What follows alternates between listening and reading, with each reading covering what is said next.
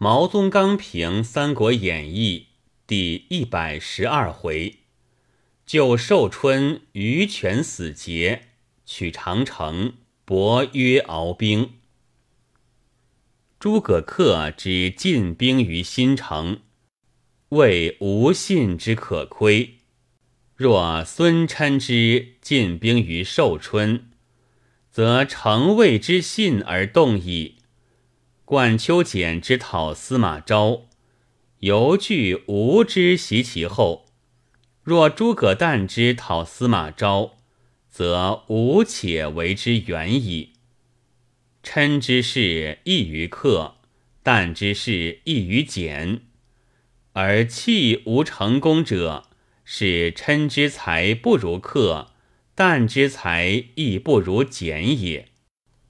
然吾有不降贼之将，则于权一人为忠臣；未有不降贼之兵，则诸葛诞数百人皆义士。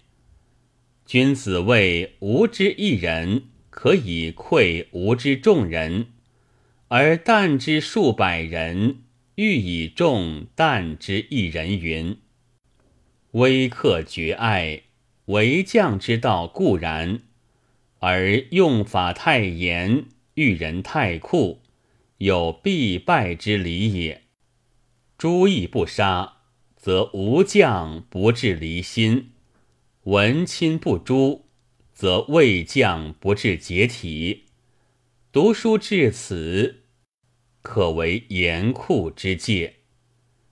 曹操筑土城于潼关之西，地高而无水患；司马昭筑土城于淮水之南，地卑而有水患。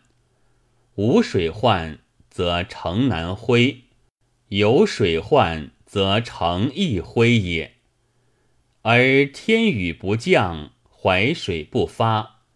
与寿春相距数月，而增不得上方谷一日之雨；以淮河之势，而曾不及铁龙山一景之长义。此时天意，岂人事哉？此乔州仇国论之所以作也。乔州仇国论。不过以成败立顿为言耳。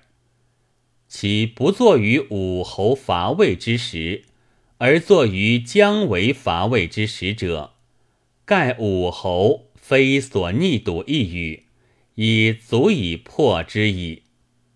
使人尽明哲，孰结于中？使人尽知天，孰尽人事？